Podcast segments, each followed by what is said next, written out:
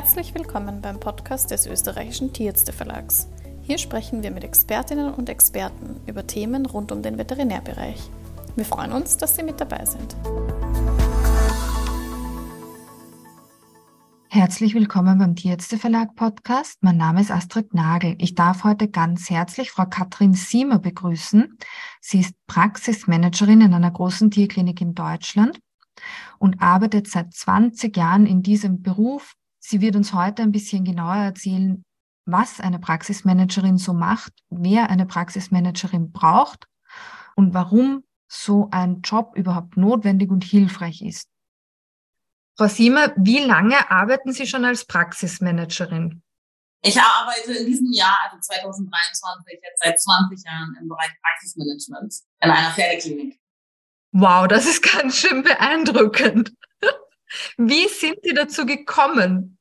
Also das war tatsächlich Zufall. Ich habe in den Niederlanden studiert, Tiermanagement und habe dann eine Diplomarbeit geschrieben und während der Diplomarbeit habe ich in einer Pferdepraxis ausgeholfen. Und diese Pferdepraxisinhaberin ist Überweiserin nach Lüsche, also zur Pferdeklinik, wo ich jetzt arbeite. Und hatte dann irgendwann mal von mir berichtet.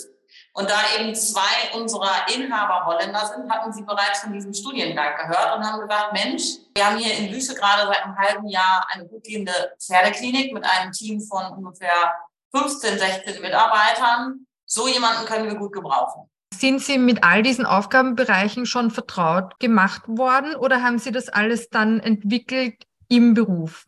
Naja, wie die Holländer so sind, ja, die sind ja immer sehr kreativ und ich war damals im ersten Jahrgang äh, an dieser Hochschule. Das heißt, der ähm, Studiengang Tiermanagement war damals ganz neu entwickelt und da war alles Mögliche an Themen mit drin. Und ich habe dann zeitgleich zum Studium noch einen weiteren Kurs belegt, der hieß eben Tierarztassistent.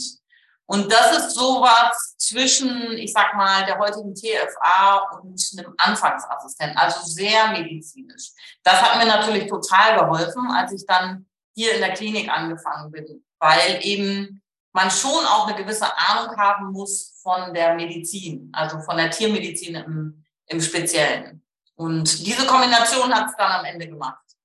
Sie arbeiten ja jetzt mit vielen Praxismanagerinnen zusammen und haben auch den, gemeinsam den Bundesverband der tiermedizinischen Fachangestellten gegründet in Deutschland. Wie sind denn die beruflichen Vorgeschichten Ihrer Kolleginnen und Kollegen? Kommen die alle aus so einer Ausbildung? Weil generell in Deutschland, soweit ich weiß, gibt es so eine Ausbildung ja nicht dezidiert bis jetzt. Genau, das ist richtig. Bisher gibt es so eine Ausbildung nicht. Wir arbeiten ja auch vom Bundesverband an einer entsprechenden Ausbildung.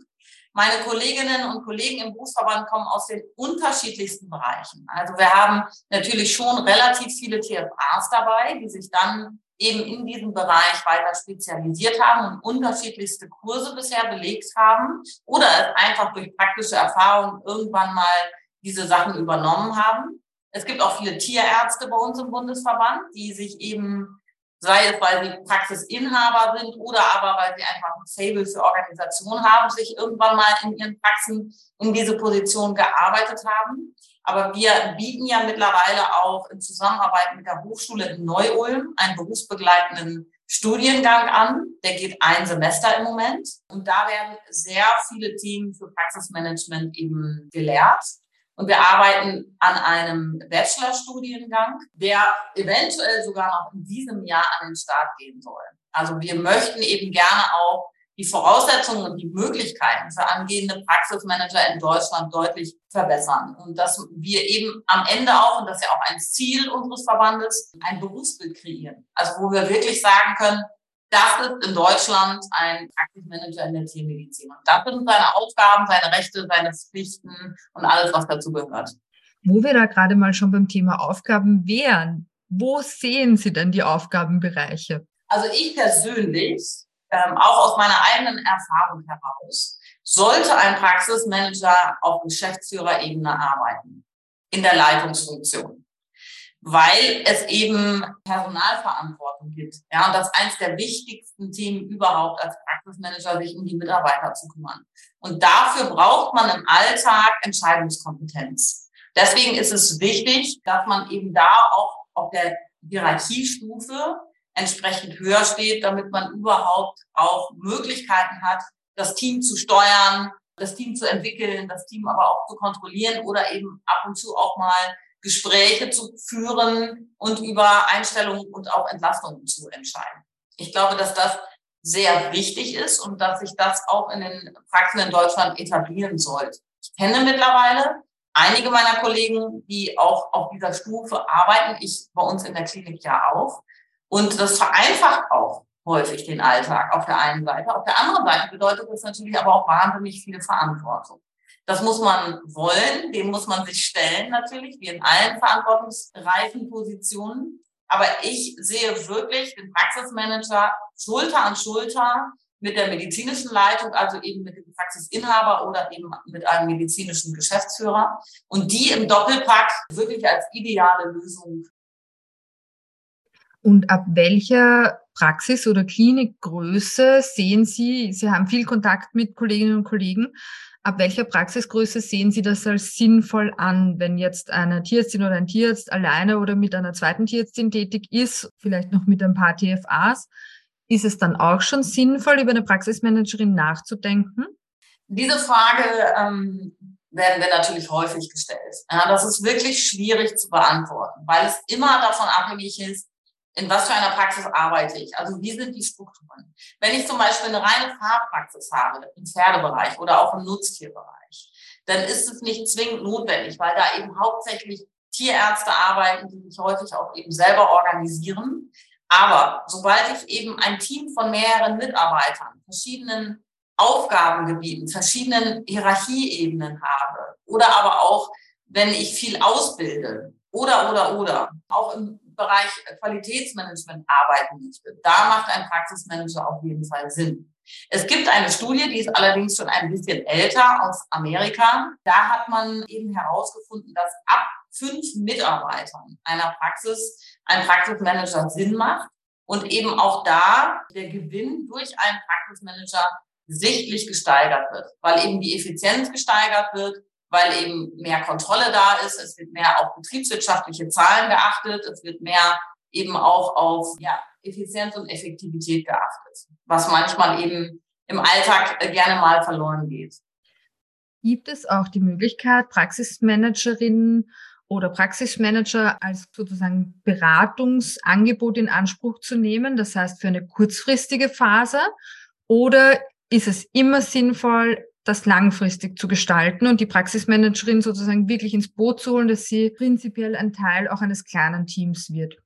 Also da ich ja nebenberuflich auch äh, Praxismanagement-Beratung anbiete, ist es aus meiner Sicht natürlich auch eine gute Idee und eine Maßnahme, sich jemanden ins Haus zu holen, der behilflich dabei ist und unterstützt, Strukturen Qualitätsmanagement, aber auch eben Personalmanagement einzuführen und eben von außen einen Blick auf die Praxis hat, ja, und eben da beratend tätig ist und da durch immer wiederkehrende Besuche über einen bestimmten Zeitraum hilft, gewisse Dinge ja zu implementieren und eben auch, ich sag mal, gerade das ganze Thema Teambuilding und Mitarbeiterführung zu etablieren.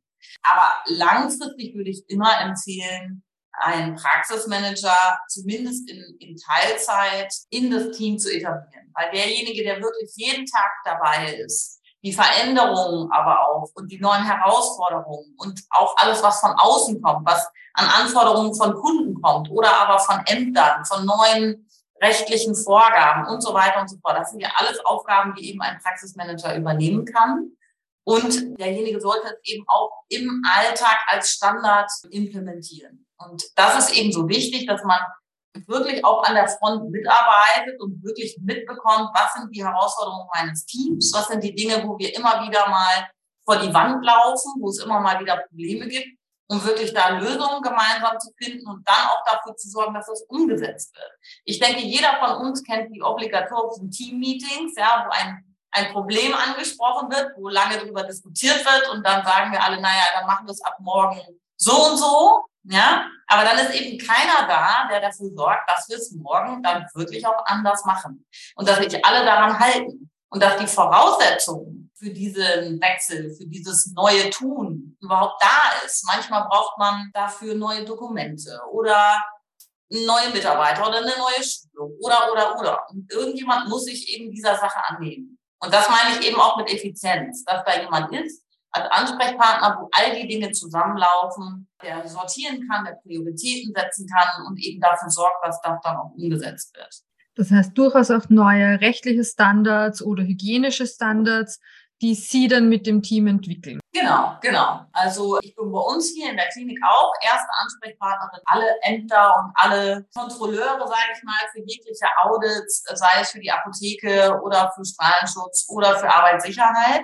Das wissen auch alle Ämter hier bei uns und sorge eben dafür, dass diese Dinge, die dann eben auch durch Kontrollinstanzen an uns herangetragen werden, hier umgesetzt werden. Also für mich klingt es ein bisschen so, als wären Sie die gute Fee. Weil wenn man das alles selber macht, klingt das ganz wunderbar, wenn das jemand übernehmen würde. Aber ich kann mir vorstellen, da wir TierärztInnen doch recht selbstständig arbeiten, dass es oft nicht einfach ist, wenn man als Praxismanagerin neu in eine Klinik kommt und sozusagen sich diese Position erst erarbeiten muss. Bekommen Sie da auch Rückmeldungen von Kolleginnen und Kollegen, wie da so die Tierärztinnen reagieren, wenn man da neu ins Team kommt und doch dann auch eine gewisse Führungsebene hat, wie da so die Rückmeldungen sind?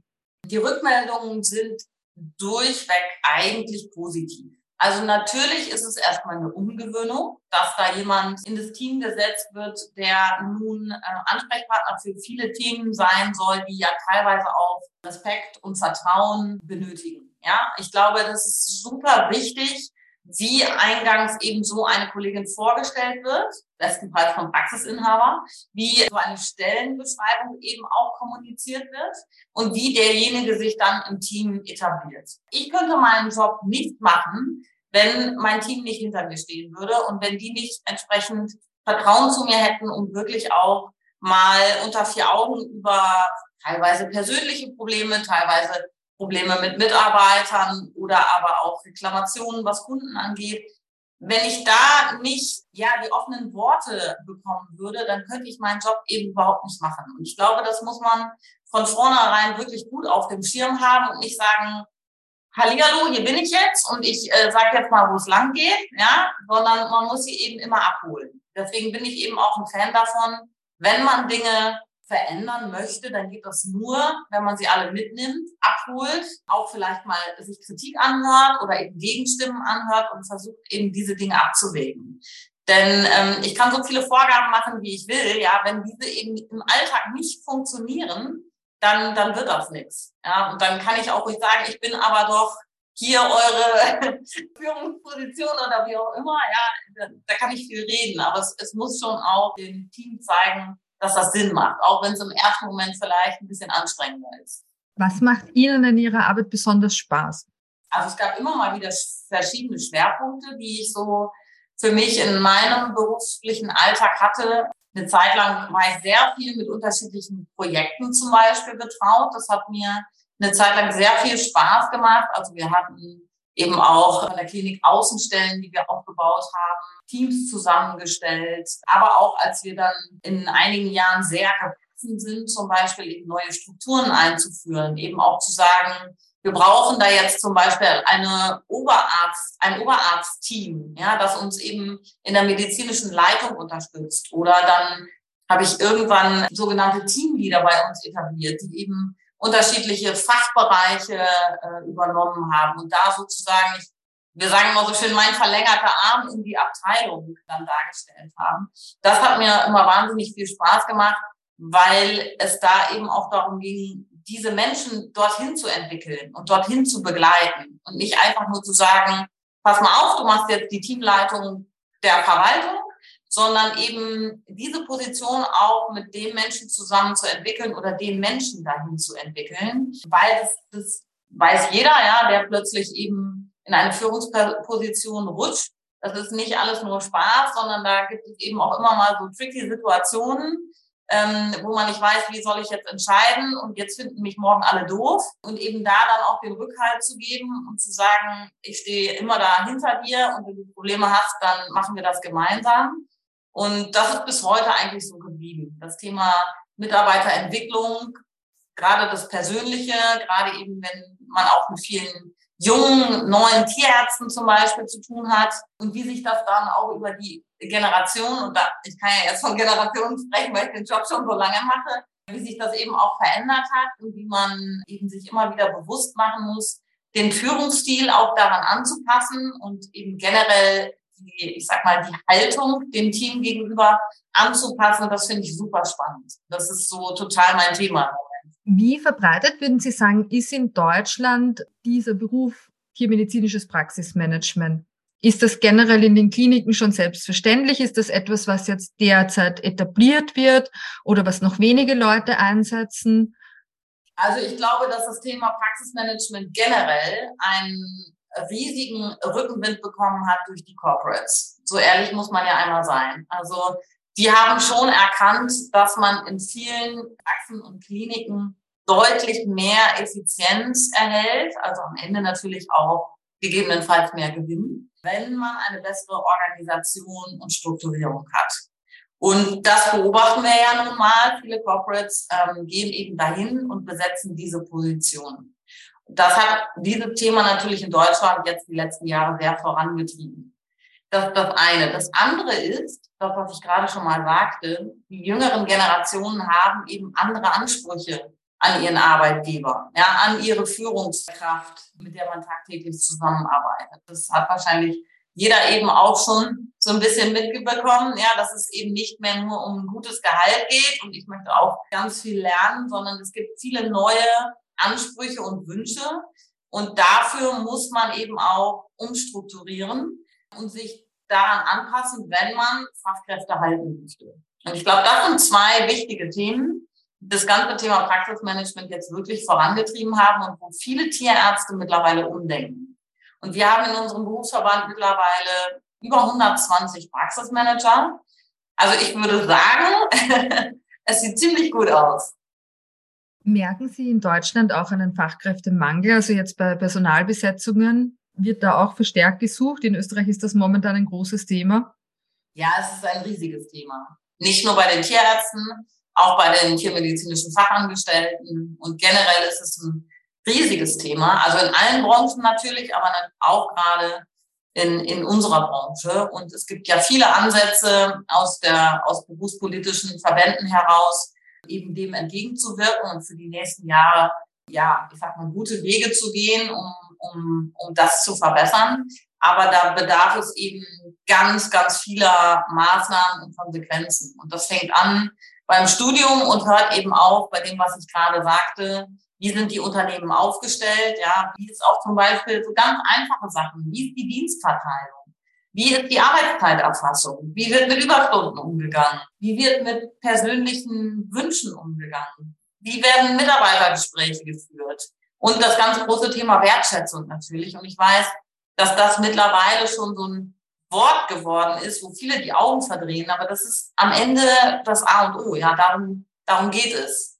Und wenn man das, glaube ich, für sich erstmal erkannt hat, dann hat man auch viel mehr Möglichkeiten, eben Mitarbeiter zu binden. Also zu finden ist nochmal das andere Thema, aber zu binden, darum geht es ja auch. Ne? Man will sie ja nicht nur für ein paar Monate oder ein Jahr haben. Ja, und es wären ja auch von der Praxisleitung her medizinische Kräfte frei, wenn die Leitenden, die jetzt ihnen sich nicht beschäftigen müssen mit all diesen Mitarbeiter-Recruiting, rechtlichen Dingen, Vorschriften bezüglich Hygiene und so weiter und so fort, die ganzen organisatorischen Abläufen. Man hat ja oft das Gefühl, das macht irgendwie 50 Prozent der eigentlichen Arbeitszeit aus. Ne? Ja, ich glaube, dass wir all diese begleitenden Berufe rund um den Tierarzt noch viel mehr nutzen sollten. Ja, auch die TFA, ja, das bedeutet ja auch eine riesige Chance für den Beruf der TFA, wenn sie die Möglichkeit haben, sich im Praxismanagement, in der Verwaltung, in unterstützenden Prozessen, wenn sie sich da einarbeiten dürfen und sich dadurch auch weiterentwickeln dürfen. Und warum nicht auch so denken wie in der Humanmedizin, ja, wo es eben diese Physician Assistants, äh, die eben auch viele medizinische Dinge tun dürfen, ja, ohne wirklich immer mit einem Fuß vor Gericht zu stehen, sagt man ja immer so blöd, aber es ist ja nun mal so, ja. Warum eben nicht diese Kräfte dafür nutzen, um die Tierärzte auch zu entlasten im Alltag? Was hat zur Gründung des Bundesverbandes geführt und dazu, dass Sie sich dafür engagiert haben? Tatsächlich hatte ich die Idee schon, als ich mal bei einer Fortbildung war in den USA. Und das ist schon über zehn Jahre her. Und da habe ich jemanden kennengelernt, die im Vorstand ist von der äh, amerikanischen Association für Praxismanager. Und da ist mir die Idee gekommen, oder überhaupt, das war so ein Aha-Effekt. Mensch, in Amerika gibt es das seit über 20 Jahren und da ist sowieso dieser Beruf total etabliert. Warum nicht auch bei uns? Und dann habe ich eben in Erfahrung gebracht, dass es das auch in England schon seit über 20 Jahren gibt und tatsächlich auch in den Niederlanden. Und in den Niederlanden bin ich auch Mitglied in dem, in dem Verband.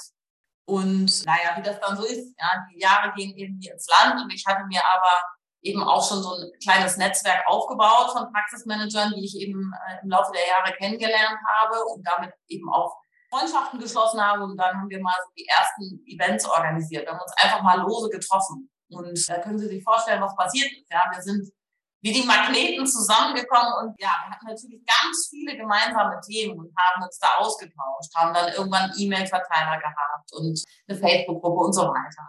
Und ähm, dann habe ich, glaube ich, vor drei Jahren das erste Mal den BPT auf dieses Thema angesprochen, ob wir da nicht mal irgendwas machen können.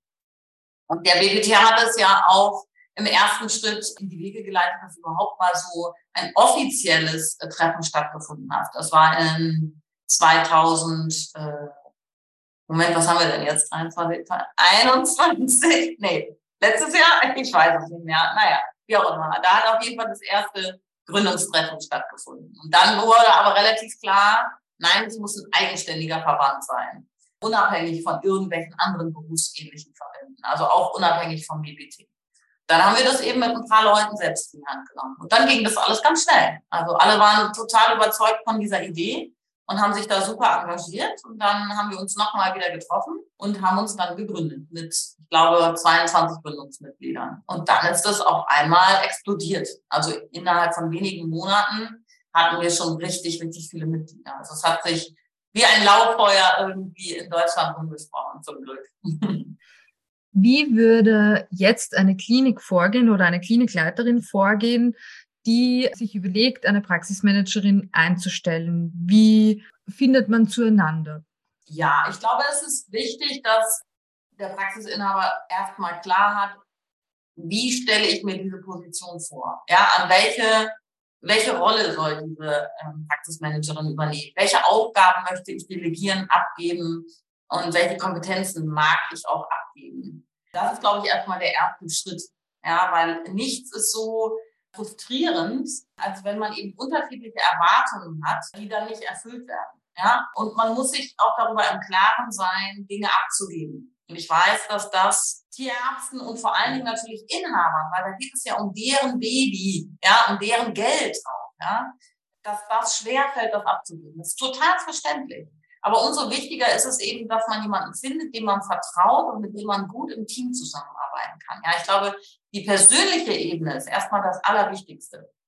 Und dann geht man auf die Suche. Und da kann man sich zum Beispiel an uns wenden. Wir haben jetzt keinen Vermittlungsauftrag, sage ich mal, ne, aber wir kennen eben uns noch alle persönlich untereinander. Da weiß man immer so ungefähr, wer da gerade wo unterwegs ist. Und es werden auch viele Anfragen an uns herangetragen.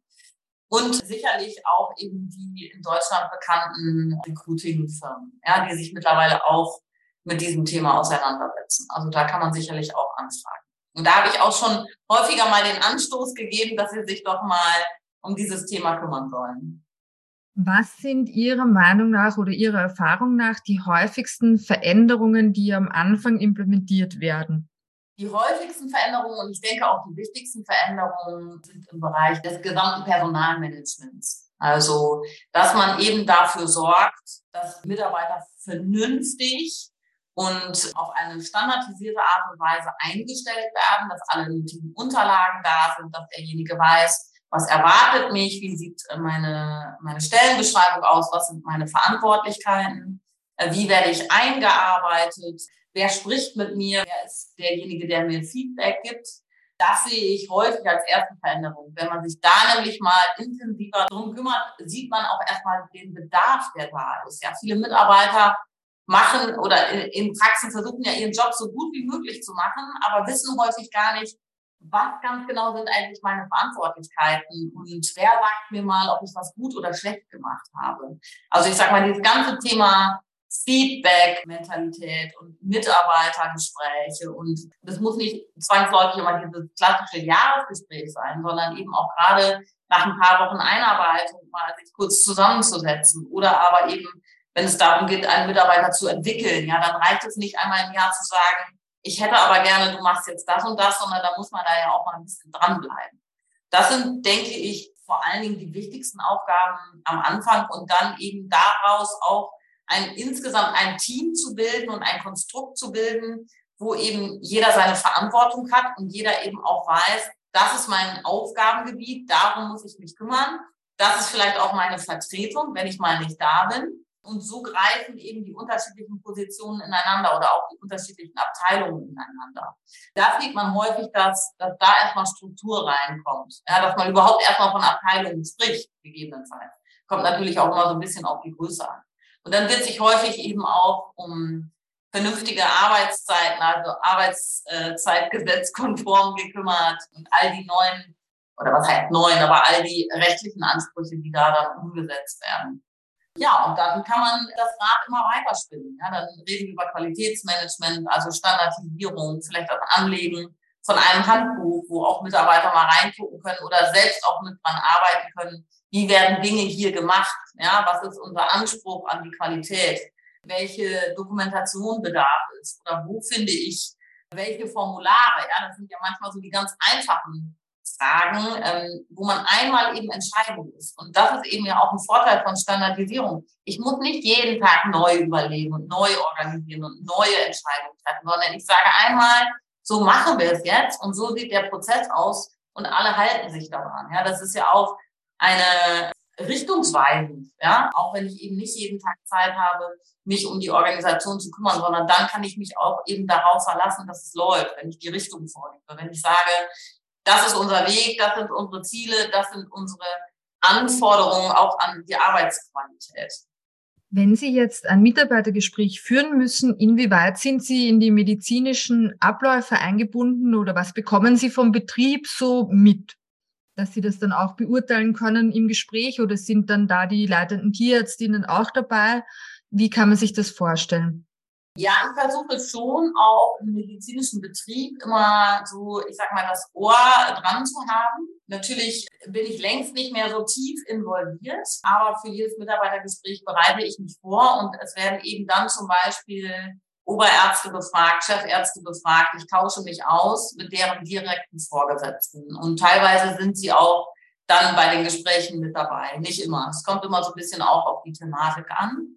Und natürlich versuche ich auch immer mir selber ein Bild davon zu machen. Bei den Azubis ist es am einfachsten, weil ne, da, da, da, da kriegt man natürlich wahnsinnig viel mit und auch viel Veränderung und Entwicklung. Und ähm, da haben wir hier bei uns eine Azubi-Beauftragte, die ist immer ganz nah dran an den jungen Kolleginnen und da tauschen wir uns immer kurz vorher aus und dann legen wir einmal fest, was wollen wir, was wollen wir demjenigen mitgeben an Feedback oder was, was wir auch an Erwartungen äh, herantragen wollen. Aber natürlich, klar, je länger so ein Mitarbeiter da ist und je höher die Position, desto umfangreicher ist natürlich da auch die Vorbereitung. Gibt es von Ihrer Seite noch Bereiche, die wir jetzt nicht besprochen haben in unserem Gespräch? Möchten Sie noch was hinzufügen? Gibt es Aspekte, die wir jetzt noch nicht berührt haben?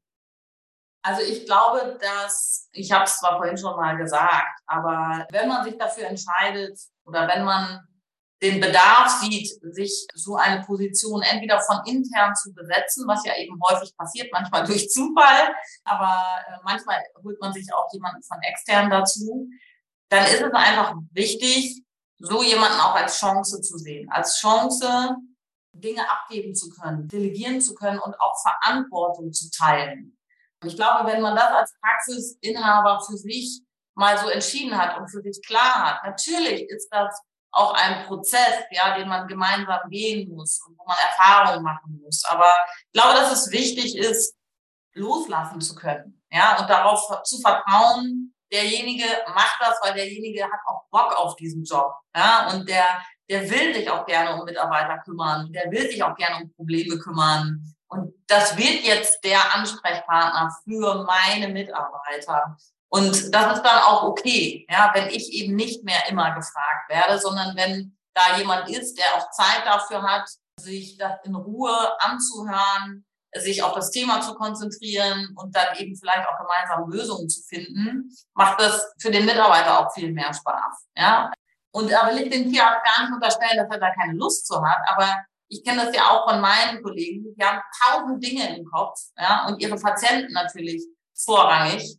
Und das ist auch verständlich. Und das, so muss es ja auch sein. Ja, jeder hat ja das gelernt und, und macht ja auch eben das, was ihm liegt. Und ich glaube, wenn man das einmal verstanden hat, da gibt es jemanden, der hat Lust und Liebe dazu, sich um Mitarbeiter zu kümmern und um Strukturierung zu kümmern und um Organisation. Und ich kann das loslassen und kann darauf vertrauen, dass es läuft.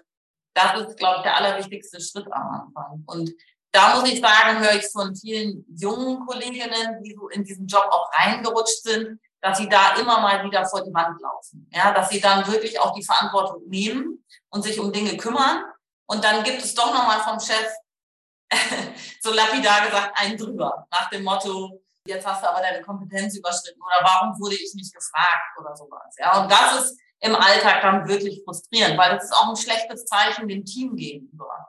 Wenn dann der Chef sagt, nee, also jetzt entscheide ich das nochmal anders, weil ich, ich habe es hier zu sagen, sozusagen. Ja, also ich sage es jetzt extra so ein bisschen überspitzt, weil ich eben leider auch im Laufe meiner Jahre als Praxismanagerin immer mal wieder eben auch junge Praxismanager begleiten durfte oder sag mal auch in einem gewissen Rahmen coachen durfte. Und die sind eben häufig genau in diese Falle getappt ja, und haben dann den Job auch irgendwann aufgegeben. Und man darf diese Position auch wirklich nicht unterschätzen. Es ist eine Sandwich-Position. Ja, man steht eben zwischen, zwischen den Hierarchien. Und ich denke, man sollte unbedingt auch ein gutes Vermittlungsvermögen mitbringen und, und, und die Dinge zusammenbringen und gemeinsam Lösungen finden. Und immer wieder auch nachjustieren. Ja, nicht jede Entscheidung, die man trifft, ist immer gleich 100 Prozent ideal, sondern da muss man auch manchmal zugeben, okay, das habe ich mir jetzt in der Theorie irgendwie anders gedacht. Im Alltag passt es nicht. Also müssen wir das Thema nochmal angehen. Was würden Sie also Menschen sagen, die überlegen, sich beruflich in diese Richtung zu entwickeln? Ich glaube, dass es wichtig ist, Kollegen zu finden, die einen ähnlichen oder einen gleichen Job machen, also zum Beispiel bei uns im Berufsverband, weil man eben das Rad nicht immer neu erfinden muss. Es gibt viele Kolleginnen, die haben sich schon mit gleichen Problemen auseinandergesetzt und eine gute Lösung gefunden. Und da kann man sich wahnsinnig gut austauschen. Wir sind alle sehr offen miteinander. Wir tauschen auch gerne mal Dokumente hin und her, so dass man nicht jedes Mal sich selbst hinsetzen muss und, und da ganz viel Brain reinstecken muss, sondern es gibt eben viele, die sich mit diesen Themen schon befasst haben. Das ist sozusagen der fachliche Austausch. Und dann gibt es natürlich auch noch, was ich auch als sehr wichtig empfinde, den Austausch über das, was manchmal so über einen hereinbricht. Ja, das, was ich gerade schon mal sagte, das Thema Sandwich-Position, da muss man auch lernen, mit umzugehen diese Verantwortung zu tragen, manchmal eben auch der Doofmann zu sein im Team, ja, weil ich auch häufig derjenige bin, der Kritik aussprechen muss oder der kontrollieren muss, der mal auf die Füße treten muss. Das ist nicht immer angenehm und da muss man wirklich gut bei sich sein und gut mit umgehen können und das darf nicht zu viel Stress auch für einen bedeuten. Ja, wenn ich eben ein extrem harmoniesüchtiger Mensch bin und, und und ich immer wieder merke, es setzt mich wahnsinnig unter Stress, äh, wenn ich da jetzt mal jemandem sagen muss, Mensch, das machen wir aber demnächst anders, dann ist es schwierig, muss ich wirklich sagen. Ähm, man muss manchmal der Doofmann sein. ich hoffe, Sie verstehen, was ich damit meine. Also man muss manchmal eben auch derjenige sein, den alle an dem Tag einfach blöd finden, weil ich einfach eine Entscheidung treffen musste. Würden Sie rückblickend es nochmal so machen? diesen Weg einschlagen beruflich? Ja, absolut. Ja, ja, es ist mein absoluter Traumberuf. Ich, ich liebe das, was ich hier tue, den ganzen Tag. Und ich finde es wundervoll, wie ähm, auch meine Chefs mir die Möglichkeit gegeben haben, mich zu entwickeln und, und diese Position zu entwickeln. Und wie sie mir auch Freiräume geben, um zum Beispiel den Berufsverband zu unterstützen und da eben auch diesen Job als Vorsitzende machen zu dürfen. Und ich weiß, dass unsere Klinikinhaber total hinter dem Thema stehen und, und auch wertschätzen, was ich hier mache. Und dadurch habe ich wahnsinnig viele Freiräume und kann viele Dinge eben entscheiden, im Alltag entscheiden. Und wenn ich halt eben auch junge Menschen neben mir groß werden sehe, ja, dann, dann gebe ich ihnen auch gerne den Raum dafür, sich zu entwickeln und sich auszuprobieren in bestimmten Projekten oder bei bestimmten Verantwortlichkeiten. Diese Freiheit zu haben und dieses Selbstverständnis auch genießen zu dürfen, das macht mir jeden Tag total viel Freude. Also neben all dem Stress natürlich. Also würden Sie sagen, dass Ihre Arbeitszeiten auch durchaus mal ausufern? Ja, also ich habe keine regulären Arbeitszeiten. Also ich kann mir das alles so organisieren, wie ich das für richtig halte. Natürlich bin ich während der Hauptarbeitszeiten hier anwesend. Ich glaube auch, dass dieser Job nicht aus dem Homeoffice zu machen ist, weil ich finde es wichtig, im Team zu sein und, und Dinge mitzubekommen und, und die Abläufe in der Praxis mitzubekommen. Aber natürlich geht es auch häufig über normale Arbeitszeit hinaus. natürlich wird man auch an einem Sonntagabend angeschrieben, weil jemand krank ist oder weil die Planung für morgen nicht funktioniert oder weil jemand gerade irgendwas persönlich Privates hat oder, oder, oder. Also das weiß mein Team auch. Ich bin immer jederzeit erreichbar, auch im Urlaub, auch am Wochenende. Aber es darf nicht ausgenutzt werden. Ja? Und da entwickelt sich tatsächlich ein gutes Gefühl auch im Team, was ist wichtig und was kann bis morgen warten.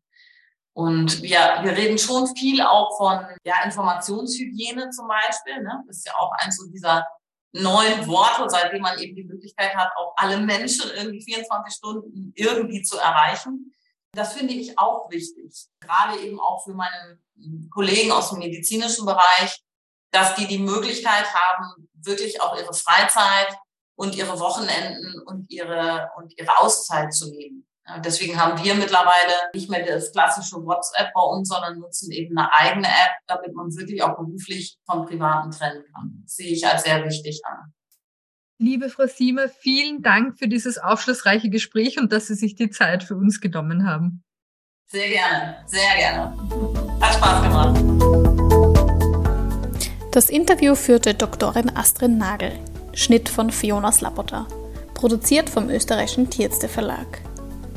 Wenn Ihnen der Podcast gefallen hat, freuen wir uns über eine Bewertung auf Spotify oder Apple Podcast. Gerne können Sie uns Ihr Feedback auch unter office.tierärzteverlag.at zukommen lassen. Vielen Dank fürs Zuhören und bis zum nächsten Mal.